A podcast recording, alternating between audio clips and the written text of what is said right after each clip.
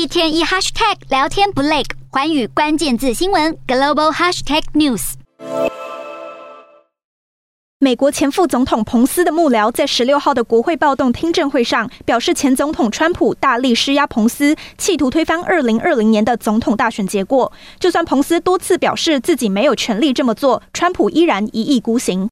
民主党领导的特别调查委员会也表示，彭斯的反对立场让他身处在危险之中。此外，美国最高法院大法官汤马斯的妻子也传出多次帮助川普，企图推翻选举结果。包括敦促亚利桑那州二十九位共和党议员无视川普的败选，他甚至在选举之夜传简讯给川普的幕僚长，要对方不要认输。那些支持川普的军队需要一段时间来集结。